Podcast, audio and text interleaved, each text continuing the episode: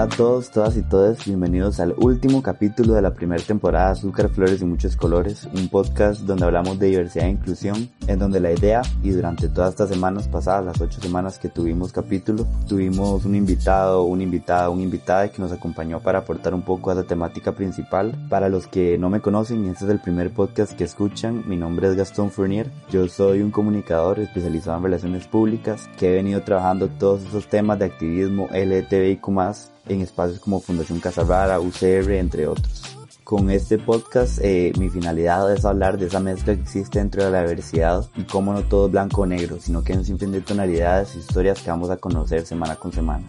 Para este capítulo el día de hoy eh, vamos a hablar con alguien que quiero y admiro muchísimo, que además ha trabajado activismo internacional LGTBIQ+, y es el autor de uno de los libros que yo recomiendo, que se llama Ahora que ya lo sabes, y es Oriol Pamis. Entonces, sin más, bienvenido Oriol. Hola Gas, muchas gracias. Sabes que es mutuo, estoy muy contento de, de formar parte de esta primera temporada de este podcast que está teniendo tanto éxito.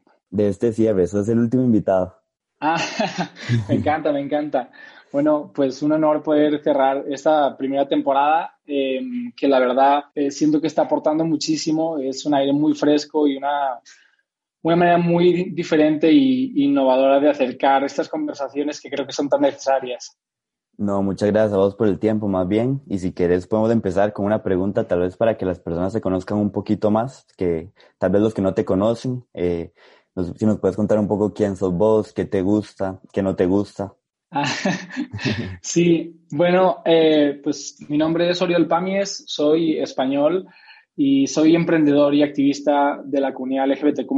Desde hace años eh, todos mis negocios eh, buscan encontrar la intersección entre lo que es el negocio como tal y el activismo y me he visto envuelto y he tenido la oportunidad de trabajar en muchas startups y proyectos eh, que me ha llevado a conocer distintas partes del mundo eh, y eso también me ha permitido entender cuáles son las realidades de la comunidad LGBTQ en diferentes pues, mm, países, culturas eh, y descubrir diferentes realidades. Desde el punto en el que me encuentro ahora, lo que más me apasiona es pues, buscar la manera de mejorar la vida y la realidad de las personas LGBTQ y sobre todo buscar la forma de poder empoderar a todas aquellas personas que tienen tanto que aportar, pero que aún no lo saben.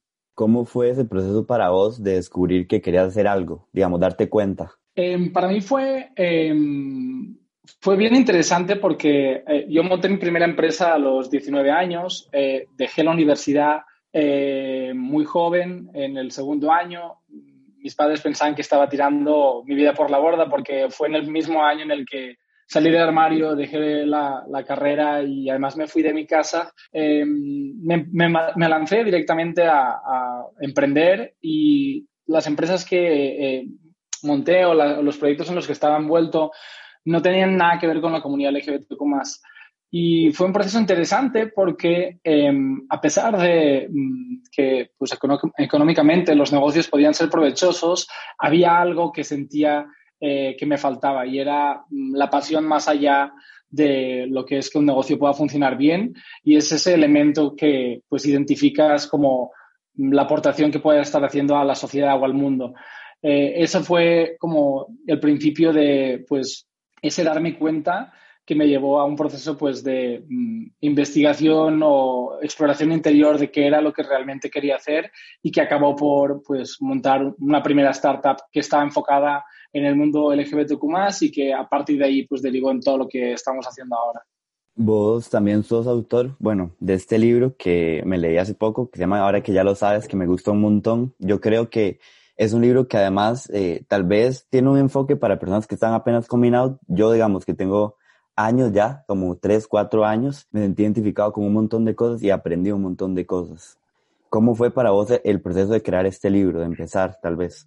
Fue, fue curioso porque siempre había tenido claro em, que mm, desde la experiencia que yo había vivido em, tenía la oportunidad de eh, tal vez ayudar a, pues, a muchas personas a sentirse identificadas y más acompañadas en el camino. Mi proceso de descubrimiento y mi posterior salida del armario, el proceso de aceptación, que fue bastante largo y fue eh, o lo recuerdo como un periodo muy complicado, eh, para mí fue muy solitario. Eh, crecí sin tener referentes claros que fueran LGBTQ+, no tenía ninguna persona LGBTQ+, en mi entorno y tampoco a nadie con quien compartir mis sentimientos o mis dudas. Entonces sentí que si mi historia podía servir para ayudar a los demás, tenía la obligación de contarla y me puse manos a la obra y, me, dispuse a intentar plasmarlo en este libro que, acabó saliendo de la mano de la editorial Planeta. En el libro contás un poco, y ya lo mencionaste varias veces, como esta historia de coming out, entonces te quería preguntar, obviamente, lo que quieras compartir, cómo fue y cómo está todo ahora. Más porque las personas siempre me preguntan eso, como en las que escuchan el podcast, cómo que traiga invitados o personas que cuenten un poco su coming out.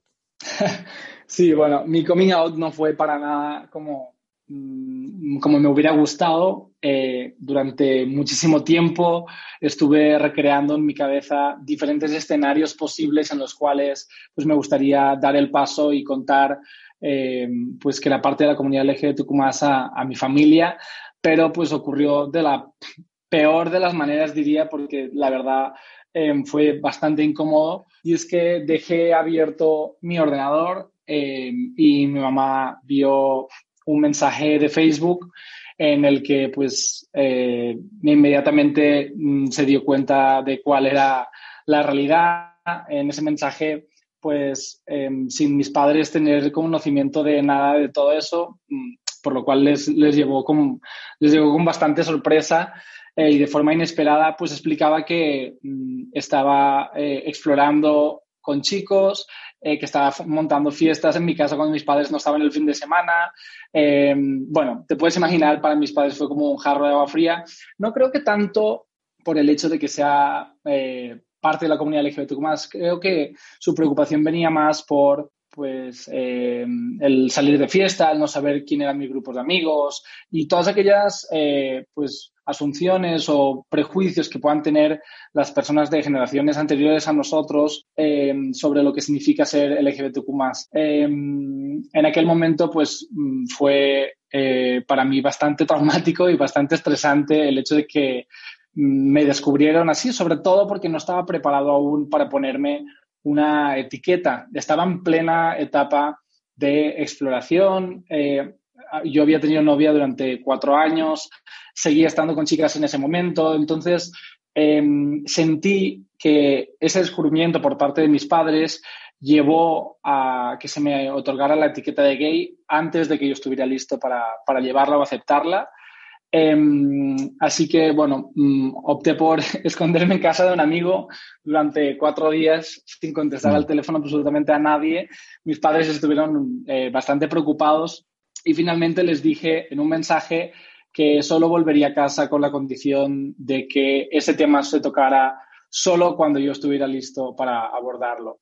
Eh, la verdad que se portaron muy bien, eh, me dieron ese espacio y permitieron que eh, fuera yo el que pues en algún punto volviera a tocar el tema. Pero definitivamente ese fue el punto de inflexión que me llevó a entender que lo que tenía que hacer era trabajar lo máximo posible para poder salir de mi casa, no porque mis padres mm, no, no me apoyaran, sino más bien porque yo tenía muchísimas ganas de explorar qué era eso que la vida me había preparado y entrar en ese proceso de descubrimiento eh, de cabeza, que pues fue, algo que logré realmente en el momento que pude pues vivir por mi cuenta sin la presión o, estar alrededor de mi familia. No, me parece súper interesante. De hecho, cuando lo leí por primera vez, me pareció súper interesante como, como contar la historia. Primero, porque se siente muy cercana, se siente muy personal la manera en que la contás. Y, y, segundo, como todo eso, cuando contás que vas con tu papá a comer y tienes que irte porque te, te enfrenta, como todas esas partes, siento que me sorprendieron un montón y, y siento que muchas personas se van a sentir eh, reflejadas también en vos. Sí, es, es curioso porque, pues a pesar de lo que pueda compartir en redes sociales, eh, en el fondo soy una persona bastante reservada eh, que mm, decide bastante qué partes de su vida enseñar o no. Y para mí el libro fue un reto porque directamente me sentía eh, que me estaba desnudando delante de los ojos de muchísimos desconocidos y desconocidas que em, iban a descubrir partes de mi vida, sobre todo en relación a lo que son historias personales y sentimientos, eh, vulnerabilidades que pues ni siquiera mi familia cercana y amigos más cercanos conocen. Entonces fue un ejercicio muy difícil escribir el libro, em, fue un proceso también de autoaprendizaje, em, pero el resultado ha sido muy positivo y todos los mensajes que me llegan por parte de lectores que me dicen precisamente eso, que les ha servido, que les ha acompañado y que les ha eh, pues, hecho sentir identificados o identificadas, eh, hace que todo esto pues valga la pena. De hecho, eso te iba a decir, que siento que es un proceso muy vulnerable, tal vez como el ponerse así y no tener control de lo que las personas van a, recibir al final de cuentas. Tal vez hubo algún momento duro a la hora de escribir todo este libro, porque hay muchos momentos personales, entonces te pregunto. Ah, sí, eh, hay un momento que em, definitivamente fue de los más difíciles a escribir el libro, y es cuando hablo de, mis, abuelitos, eh, yo siempre creciendo eh, he sido un niño muy cercano a mis abuelos, he pasado mucho tiempo con ellos, tanto por parte de madre como de padre, y siento que el miedo, la inseguridad y sobre todo pues el temor al rechazo por su parte eh, me llevaron a distanciarme de ellos muchísimo, precisamente porque pues yo soy de una ciudad a una hora de Barcelona que tiene 100.000 habitantes, por lo tanto, em, todo el mundo se conoce entre todo el mundo, los rumores llegan.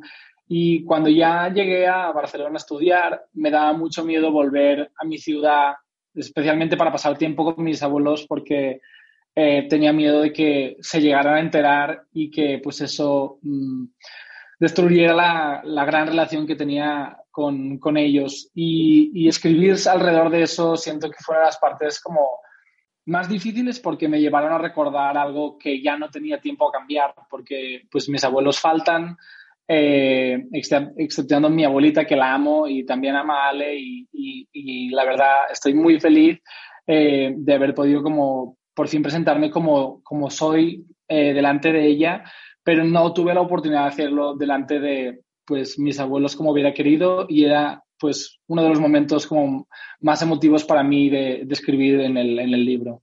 No, lo siento mucho, la verdad, como esta parte de tus abuelos, igual yo creo que si ellos leyeran o estuvieran, fíos, serían súper orgullosos de, de, lo que estás haciendo ahorita, que es demasiado, la verdad.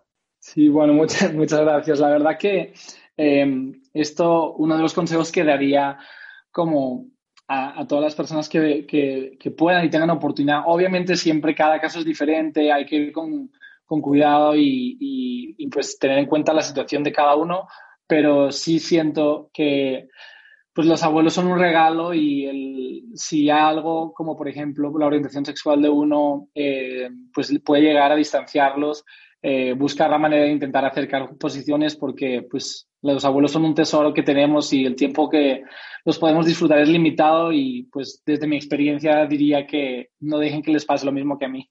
No, concuerdo con vos definitivamente. Yo creo que se une mucho tal vez a esta edad cuando uno está saliendo del closet, o bueno, entre comillas, porque no, no debería ser un proceso, que uno tal vez piensa que va a crecer, eh, buscar trabajo e irse y escaparse y olvidar como toda esta presión. Vos hablas un poco de eso en el libro también, cómo vos te fuiste de un gran apartamento como para huir y que tal vez te encontraste en situaciones donde te sentías como un poquito más solo. ¿Cómo fue eso? Sí, definitivamente. Em, siento que para mí, siento que para mí eh, el motor que ha llevado a motivarme, sobre todo en el mundo de los negocios y el trabajo, tristemente ha sido la homofobia interiorizada y la, la sensación de que tenía que compensar a mis papás y a mi familia por el hecho de ser gay lo que procuraba era, bueno, eh, es gay pero pues ya tiene su empresa, o es gay pero ya vive solo, o es gay o consiguió esto y lo otro.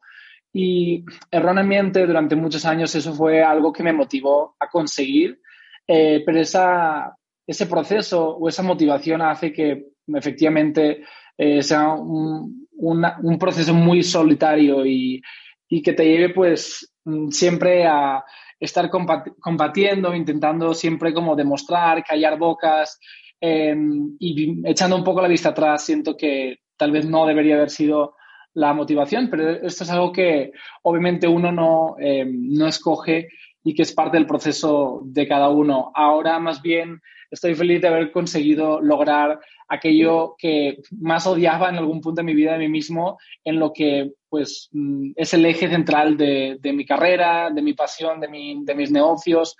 Y, siento que esa es la, la, magia que todos podemos como buscar, ¿no? Em, tal vez transformar eso que nos hace sentir solos solas en algo que pues acaba siendo el eje central de nuestras vidas y de algo de lo que podemos estar muy orgullosos y orgullosas. Sí, de hecho, leyendo como tu libro, tus capítulos, me di cuenta como de eso, como tal vez esa presión, me sentí muy identificado con esa presión que tal vez uno no se da cuenta que, que está como inmerso, que trata como de suplir por, entre comillas, ser gay con los papás, con los familiares, como de hacer un montón de cosas. Sí, totalmente. Y, y sé, porque es algo que he comentado con muchísimos, muchísimos amigos y es un denominador común en los mensajes que recibo. Em, es un hecho que tenemos que trabajar más duro para conseguir lo mismo que las demás personas. Eh, y estamos hablando desde el punto de vista, eh, pues que tú y yo somos hombres gay, cisgénero, que además gozamos de un privilegio eh, del que tenemos que darnos muchísima cuenta. Entonces, em, el libro como tal está escrito desde una perspectiva completamente privilegiada, pero em, también como tiene en cuenta que al final eh, lo importante es darse cuenta de ese privilegio, estar demasiado agradecido y utilizar la posición de uno para poder como ayudar en la máxima capacidad que pues cada uno pueda. Em, siento que eh, a, a, nivel redes sociales ahora pues es mucho más fácil acercarnos los unos a los otros, ayudarnos los unos a los otros y sobre todo apoyarnos, porque la mayor parte de mensajes que recibo en redes sociales son pues en búsqueda de apoyo, de guía, a veces solo de compartir em, y me llevan directamente a pues eh, a recordar esa etapa en la que yo me sentía tan solo eh, y creo que es por eso que pues mm, hago lo que hago. Sí, no, es muy admirable. Yo creo que igual es un proceso largo, eh, como vos decís, y como has mencionado, como que también hay mucha esta parte de soledad, de aprendizaje, y, y de fijo, de fijo sí, igual como decís también, yo creo que tenés totalmente razón en eso de que les hablamos un poquito del privilegio, porque hay partes aún dentro de la comunidad que no se hablan tanto como la comunidad trans o no sé, o no reciben como ese spotlight como, como muchos de nosotros. Entonces, sí, yo creo que es algo que tenemos que trabajar y no dejarnos los unos a los otros. Sí, definitivamente. En el libro, en algún punto, hablo de la propia pues, homofobia que existe dentro de la comunidad LGBTQ+, que es eh, grave. Em, y es que es un hecho que los derechos de la comunidad LGBTQ+, no se han conseguido de manera equitativa para todos. Sobre todo representan a la comunidad pues, de hombres gays y mujeres lesbianas, pero hay aún muchísima invisibilización, por ejemplo, de las personas bisexuales. Y el punto creo que debería ser clave y el eje de toda pues trabajo de activismo de todas las personas LGBTQ más es eh, el trabajo para la visibilidad de las personas trans y no binarias. Em, nosotros estamos hablando de que pues ya nos podemos casar, estamos hablando de que tenemos leyes alrededor de la, de la adopción, pero las personas trans están luchando por derechos em, básicos, que son derechos humanos, y debemos nosotros nuestra responsabilidad como pues, mm, personas de la comunidad LGBTQ más privilegiadas es poner en el centro de la lucha a, estas personas mm, que tienen tan trabajo por hacer aún, eh, sobre todo en, términos de leyes y en términos de aceptación social. Sí, claro, y yo creo que no solo como en ciertos países, yo creo que en general es algo que tenemos que trabajar como comunidad internacional. Sí, definitivamente. Ahora em, estamos desarrollando un proyecto que aún no puedo eh, revelar, pero que esperamos pronto pueda compartir con, con vosotros, eh, que precisamente pone en el eje central eh, esa lucha y, creo que de verdad es muy necesario que unamos nuestras voces y nuestros esfuerzos como comunidad eh, para trabajar en pues, una estrategia y unos objetivos comunes. Bueno, lo mejor es de los éxitos. Ojalá nos puedas contar pronto qué es sí, seguro que sí.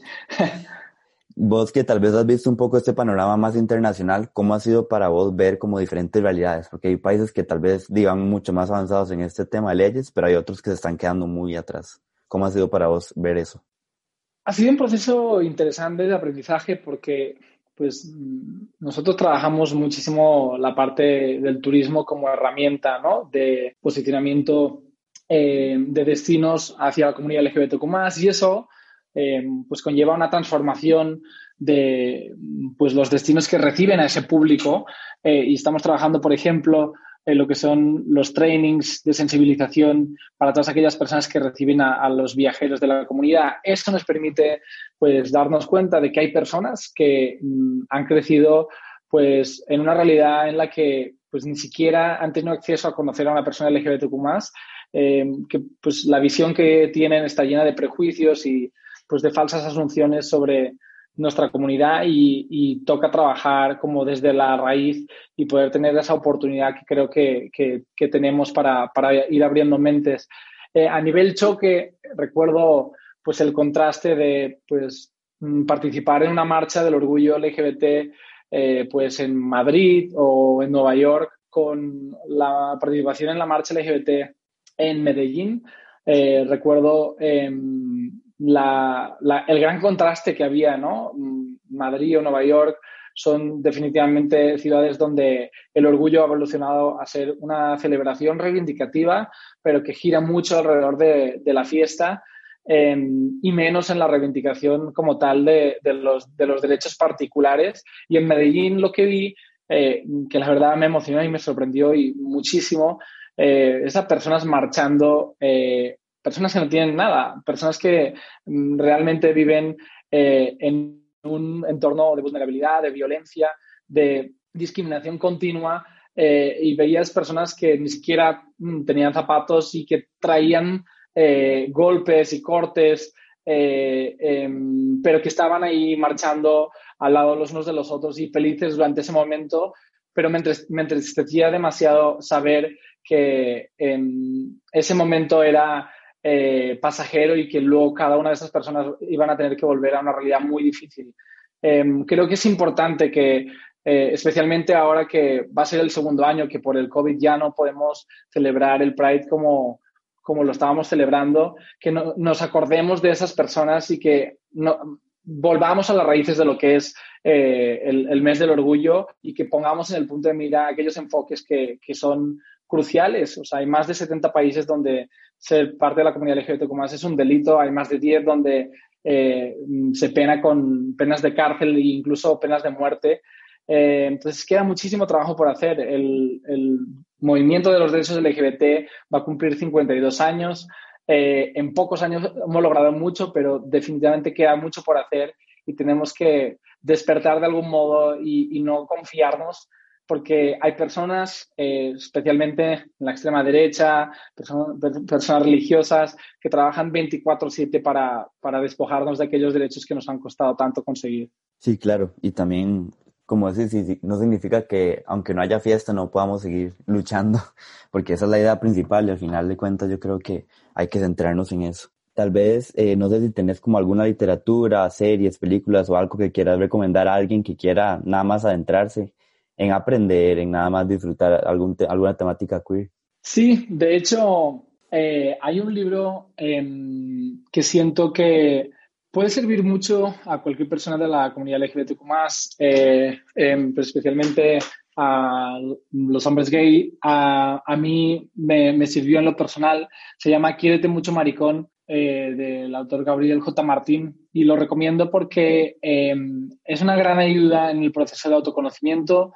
Muchos de los problemas que la comunidad LGBT tiene eh, tienen que ver con eh, traumas no resueltos o procesos em, pasados que no hemos lidiado pues de la mejor forma em, y es muy interesante poder hacer ese trabajo y proceso de entendimiento. A veces eh, todos esos procesos eh, que no han sido pues, trabajados de la mejor forma acaban resultando pues, en problemas de, adicción, en dinámicas que son eh, nocivas para la salud mental o la salud de uno mismo. Donde siento que es un libro que es denso, pero lo recomiendo muchísimo porque puede aportar un enfoque muy interesante en la vida y en la introspección y la mejora de uno. Me parece súper gracioso que recomendé ese libro porque yo fue el primer libro que me leí. De hecho, me lo regaló Marvin. Cuando teníamos como un mes máximo de, empezar a salir, él me lo regaló para, para que lo leyera y era el primer libro que le regalaron a él para aprender como todo esto cuando salió también, cuando tuvo su coming out. Pues definitivamente eh, siento que, que, es una lectura que mm, pues recomiendo, no sé qué tanto te sirvió a ti, pero en lo personal creo que para mí fue un proceso de descubrimiento que me abrió muchas puertas a temas que pues mm, ni siquiera sabía que estaban ahí y en los que tenía mucho trabajo por resolver. Sí, me sirvió, a mí también me sirvió muchísimo. Como decís, es un poco denso, entonces aún no me lo he podido terminar. pero, Sí, es para leer a poquitos. Eh, sí, pero todo súper bien. Em, tal vez, no sé si tenés como, bueno, preguntarte de proyectos a futuro. Ya nos contaste un poquito de este, pero no sé si tenés como algún tipo de proyecto diferente ahorita. Em, mm, bueno, eh, yo soy miembro de la junta directiva de la IGLTA, que es la Asociación Internacional de Turismo LGBT.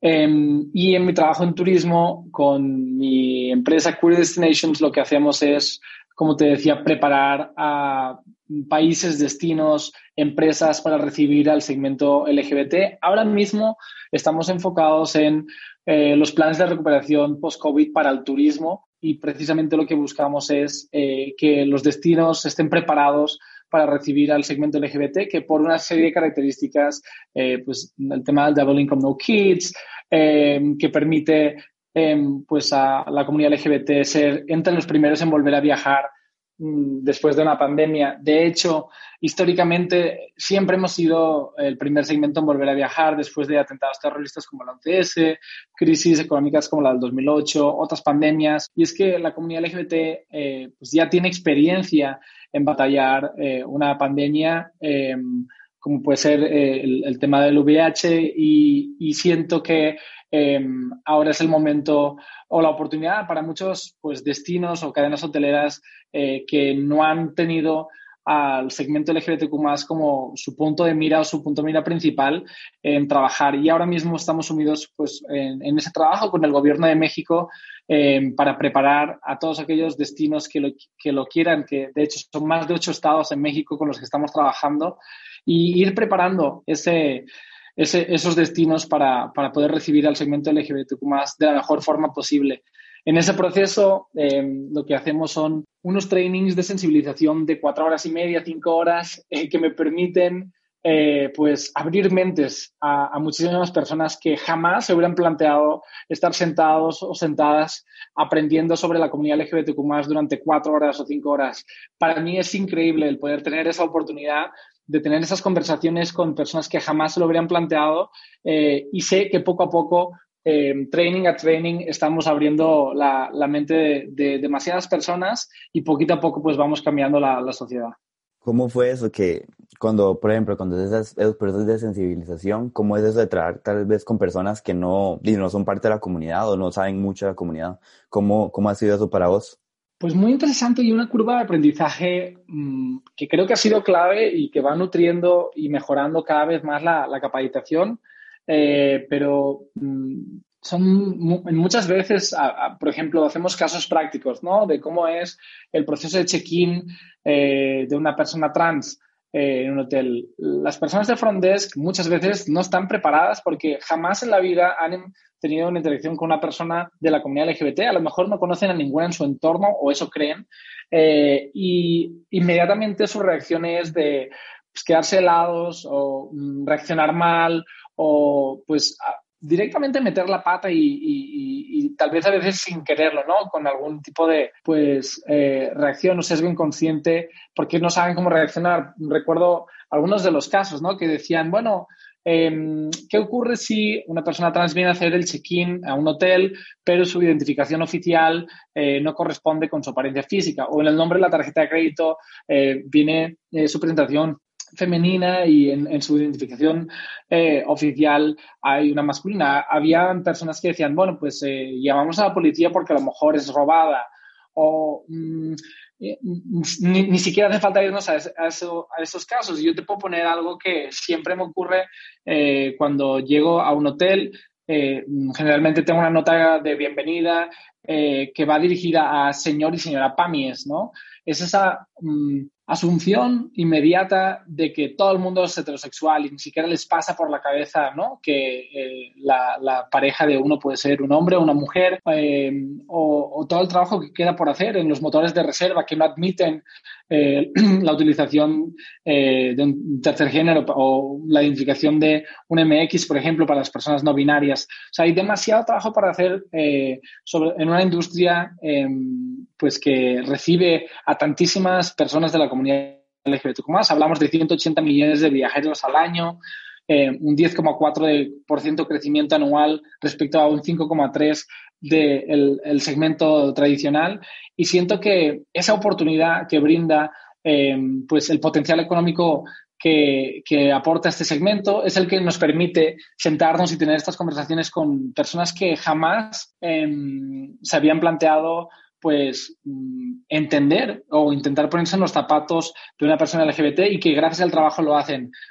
Como anécdota, te puedo decir que nos ha ocurrido en varias eh, ocasiones que al final de la sensibilización eh, se ha levantado una persona y nos ha dicho, eh, pues emocionada, mm, les quiero compartir que pues mi hijo salió del closet hace tres semanas y mm, he estado como muy acongojada, sin saber cómo, muy bien cómo lidiar con eso, pero el ver que todos mis colegas están tan dispuestos a, pues aprender y a entender y valorar tanto esta comunidad que me, pues me hace muy feliz y, me, da muchas esperanzas de futuro para mi hijo, ¿no?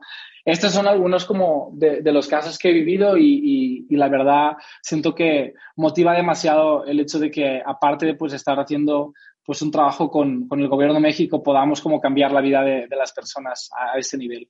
No, y yo creo que de verdad sí, sí cambias vidas, en el sentido en que tal vez, bueno, las personas no dimensionan como este gran trabajo que estás haciendo porque tal vez solo como ese hecho pueden pensar que son pequeñas acciones así, pero esa pequeña acción puede arruinarle el viaje a una persona o puede hacer que todo el proceso, eh, todo lo que ahorró para poder viajar, para poder llegar al lugar, se arruine nada más por esas pequeñas acciones. Entonces yo creo que vale muchísimo muchísimo, muchísimo la pena y de verdad ojalá se unen, se unan más países a esa iniciativa que tenés. Ojalá Costa Rica. Ojalá. estamos. Eh, pues mm, creo que eh, para Costa Rica, eh, en el marco de la aprobación del matrimonio igualitario, se abre una gran oportunidad como país. Y, y, estoy convencido que vendrán cosas muy buenas. como sabes, Costa Rica es un país que está en mi corazón, en mi casa y Em, desde Queer Destinations y cualquier proyecto que, en el que yo esté em, relacionado, siempre voy a intentar como sumar todo lo que pueda para ir avanzando en, en términos de derechos LGBT aquí en el país. Ojalá y no, definitivamente ya, ya esta es tu casa, no te la puedes quitar también. Tal vez a manera de cierre, no sé si pues generalmente me gusta cerrar ya el programa con un mensaje para las personas que nos están escuchando, entonces te abro el espacio para que vos des el mensaje. Pues sí, muchas gracias. Lo que me gustaría terminar diciendo es que las personas que nos están escuchando entiendan el gran poder que tienen las historias de cada uno de ellos. A veces pensamos que por no tener una gran plataforma o no tener muchos seguidores no podemos impactar, pero el activismo se hace todos los días. El, creo que el activismo más poderoso es el que cada uno hace, pues cada día cuando sale a la calle, es feliz, eh, trabaja acorde con, con su pasión eh, y se rodea de, de, la gente que más quiere y de un entorno positivo. Creo que son aquellos pequeños detalles que van a ir cambiando la sociedad y quiero que tengan claro que a veces sin saberlo eh, tenemos a mucha gente que nos admira eh, y que tenemos que pues creernos el poder de esas historias de cada uno, igual que pues, yo me di el paso y atreví a contármela, eh, pues en, en, ese sentido siento que todos deberían como atreverse a utilizar sus plataformas, sean pequeñas o grandes, para contar su historia y con su ejemplo seguro inspirar a los demás. No, agradecerte por, por venir hoy, por compartir tu historia, que la verdad yo siento que inspira a muchísimas personas. Y nada, de verdad agradecerte. No, a ti muchísimas gracias. Siento que lo que estás haciendo es demasiado importante. Aquí estamos para lo que haga falta. Sabes que tienes todo mi apoyo y eh, también muchas gracias a toda la gente que te escucha. Siento que este es el tipo de contenido que pues inspira y que de verdad tenemos que seguir creando. Así que muchísima suerte eh, con el cierre de esta temporada y seguro van a venir muchísimas más. Bueno, y quería tomarme este espacio para agradecerle a todas las personas que escucharon el capítulo de hoy y que han escuchado durante todas las semanas. De verdad que estoy sumamente agradecido con todas las personas que se han tomado el tiempo de escuchar, de escribirme, de compartirlo de alguna forma. De verdad que muchísimas gracias y espero que podamos seguir haciendo muchísimas más temporadas. Como parte de este agradecimiento, quiero hacer una actividad, un pequeño giveaway del libro de Oriol, ahora que ya lo sabes, porque la verdad lo recomiendo muchísimo y me gustaría que alguno de ustedes lo tuviera. Eh, para participar eh, va a ser por Instagram, nada más tienen que compartir en sus stories eh, cuál fue su podcast favorito, fue el episodio favorito, compartirlo y poner por qué fue, por qué fue su favorito. Obviamente etiquetándome arroba Gastón Fournier S para poder verlo y ahí quedarían participando en el libro que, que voy a estar dando la próxima semana, el próximo miércoles de hecho.